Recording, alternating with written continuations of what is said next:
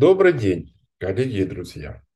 Продолжаем подкаст «От Кторы банкротства». Конкурсный кредитор. Конкурсный кредитор, давайте вспомним, это кредитор по денежному обязательству, требования которого включены в реестр требований кредиторов. И именно конкурсный кредитор, а не арбитражный управляющий, должен быть главным актором в процессе банкротства. Но согласитесь, должен и есть не всегда совпадает. Но вот чтобы стать главным актором конкурсного кредитора, в отличие от других лиц, у него есть все правовые основания, у него есть все права, которые ему предоставлены законом обстоятельстве банкротства.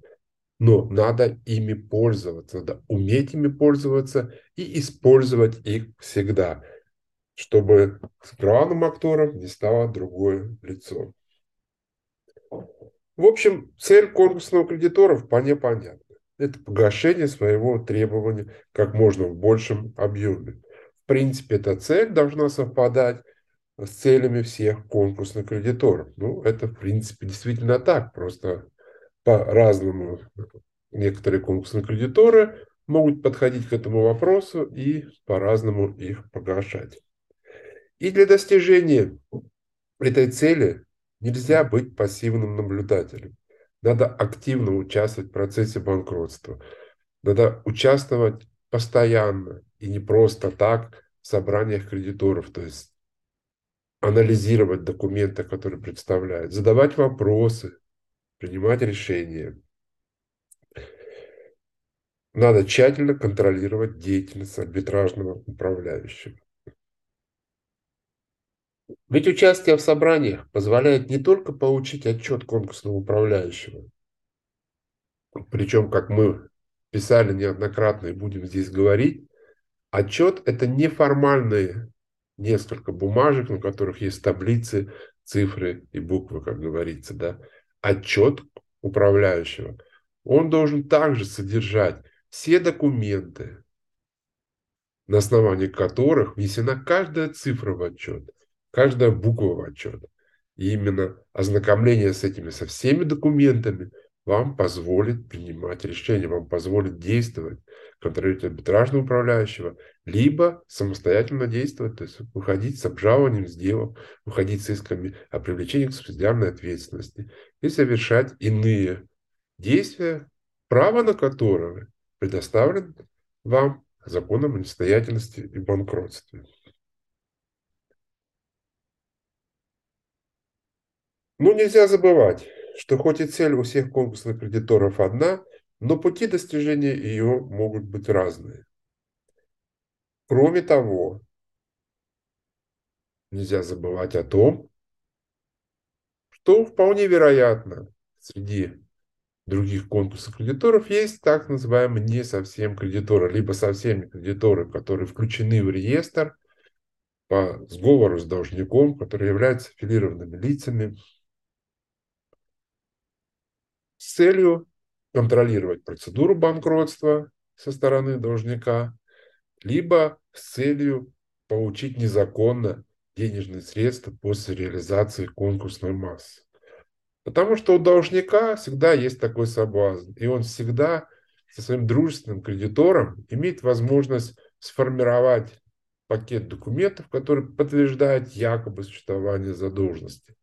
Иногда это происходит не просто формируется пакет документов, а предварительно получается решение суда вне рамок дела банкротства. Есть, мы же все юристы, мы все знаем, то есть если э, одно лицо обращается в суд в обычном исковом порядке, и должник, ответчик по данному иску, фактически признает иск, то суд даже не будет исследовать материалы дела. Причем может быть закамуфлировано так, что должник якобы не признавал иск, то есть прямо не э, заявлял суду, что он признает иск, а просто очень пассивно себя вел, не возражал, то есть фактически подтверждал все обстоятельства. И суд признает данное исковое требование. И потом с этим долгом, с этим решением суда, кредитор может включаться в реестр требований кредиторов.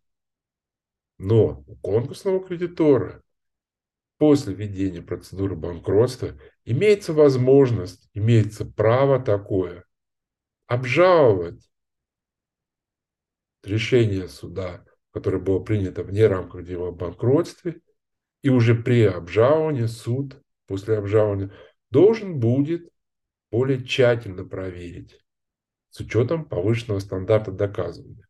И тогда, вероятно, это решение будет отменено. И данный кредитор, данное лицо не станет кредитором, не попадет в реестр требований кредиторов.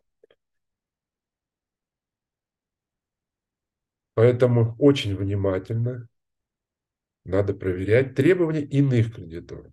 Простая математика, да? Есть некая конкурсная масса, да, которая делится на всех кредиторов пропорционально сумме требований. Мы все прекрасно понимаем, чем меньше сумма требований, тем выше коэффициент погашения требований других. Кроме того, опять же не забываем, что некоторые кредиторы могут получать удовлетворение своих требований не только от должника. К примеру, опять же, довольно стандартная ситуация, которая фактически всегда бывает. Может быть, есть в тех делах, в которых вы участвуете. Попробуйте проверить эту информацию.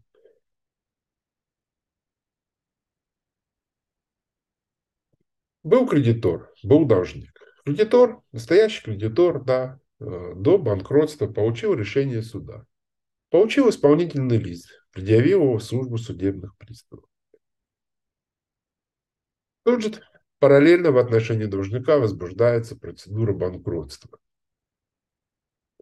Кредитор, э, естественно, как положено по закону, подготавливает заявление о включении в реестр требований кредиторов и подает его в суд и арбитражного управляющего для включения.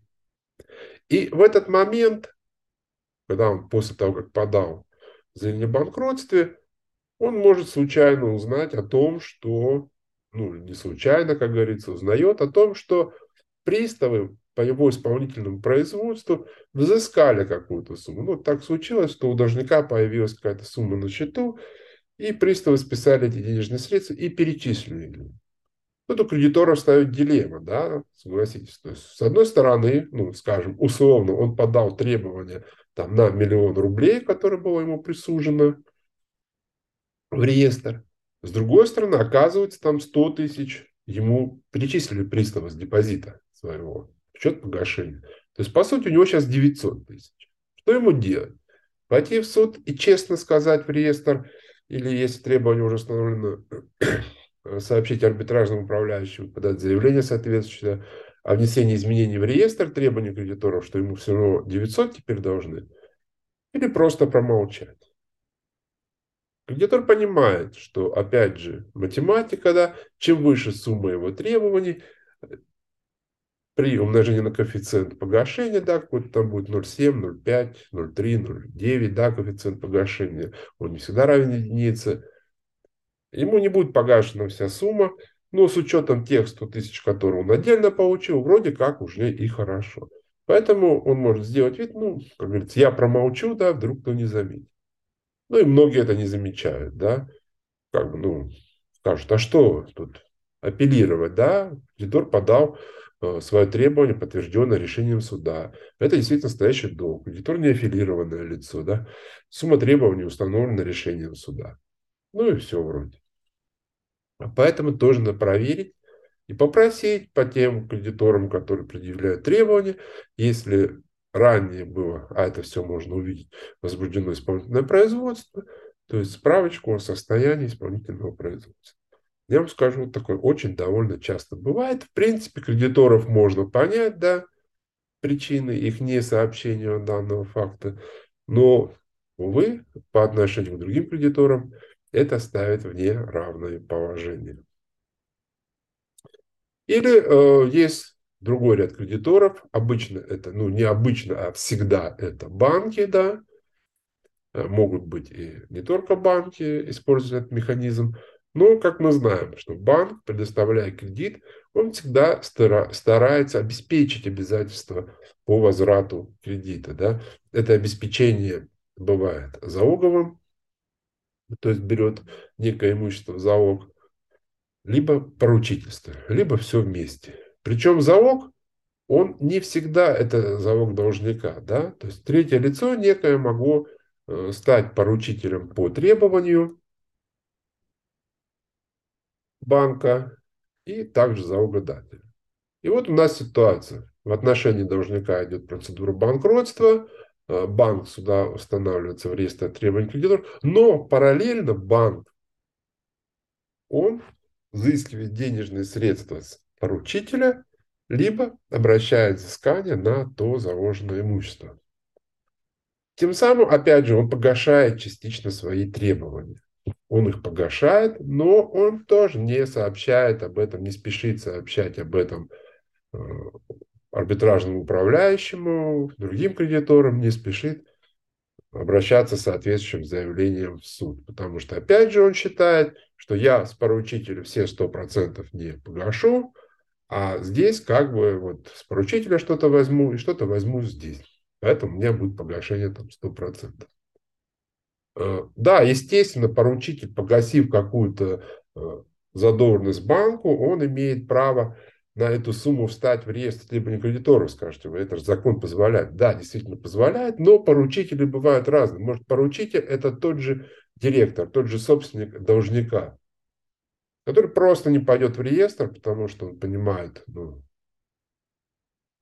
что, в общем-то, каким-то образом виноват, ему могут потом перепредъявить эту сумму, и он никаких действий не совершает, то есть он какой-то по отношению к включению в реестр требований кредиторов. И данным фактом, опять же, нарушается баланс интересов. То есть вроде все правильно всем гасят, но расчет коэффициента будет, опять же, перекошен. То есть получается у нас один кредитор получит большую сумму погашения, чем иные кредиторы. То есть, в принципе, тут все понятно, это простая математика. Также не забываем, есть главное правило. Главное в том, что если конкурсный кредитор не пользуется своими правами, которые ему предоставлены законом обстоятельством банкротства, ими всегда найдется кто-то, кто ими воспользуется. То есть воспользуется незнанием конкурсного кредитора, воспользуется бездействием конкурсного кредитора. Ну как вот бездействием скажете, как он воспользуется? Очень просто, то есть будет на собрании вопрос э, кредиторов, там устанавливается положение продажи, да, вопросы там списания каких-то долгов. То есть, э, ну, опять же, бывает ситуация, то есть э, арбитражный управляющий может выйти на собрание, сказать, или там самостоятельно списать некую задолженность. Это некая задолженность фирм, которая косвенно связана с одним из кредиторов. Да? То есть у нас, когда структура хозяйственной деятельности идет, там очень у каждого лица, да, так сказать, можно, будет очень много родственных, дочерних фирм, каких-то аффилированных фирм, и все время движение. И вполне возможно будет, что у нас одно лицо, он как конкурсный кредитор установлен, а его дочка является, наоборот, должником по отношению э, ну, к должнику, да, дебиторская задолженность. И такие случаи тоже бывали в моей практике, когда ну, скажем, там, по договоренности с арбитражным управляющим, какими-то вопросами, они пытались списать эту задолженность, якобы, чтобы арбитражный управляющий списал, что невозможно ее взыскать. Ну, как бы спишут, и все. Собрание вроде проголосовало, да, потому что другие конкурсные кредиторы э, не ставили вопрос, другие конкурсные кредиторы не обжаловали эти действия, другие кредиторы, конкурсные кредиторы не голосовали против, не изучали документы. Такие случаи тоже могут быть. Поэтому, как мы всегда говорим, как девиз нашего канала, спасение кредитора – дело рук самого кредитора. А для того, чтобы это сделать, надо знать свои права, надо их использовать эффективно, всегда и везде. В следующем подкасте мы поговорим с вами об одном из видов кредиторов – полномоченный орган. Всего доброго.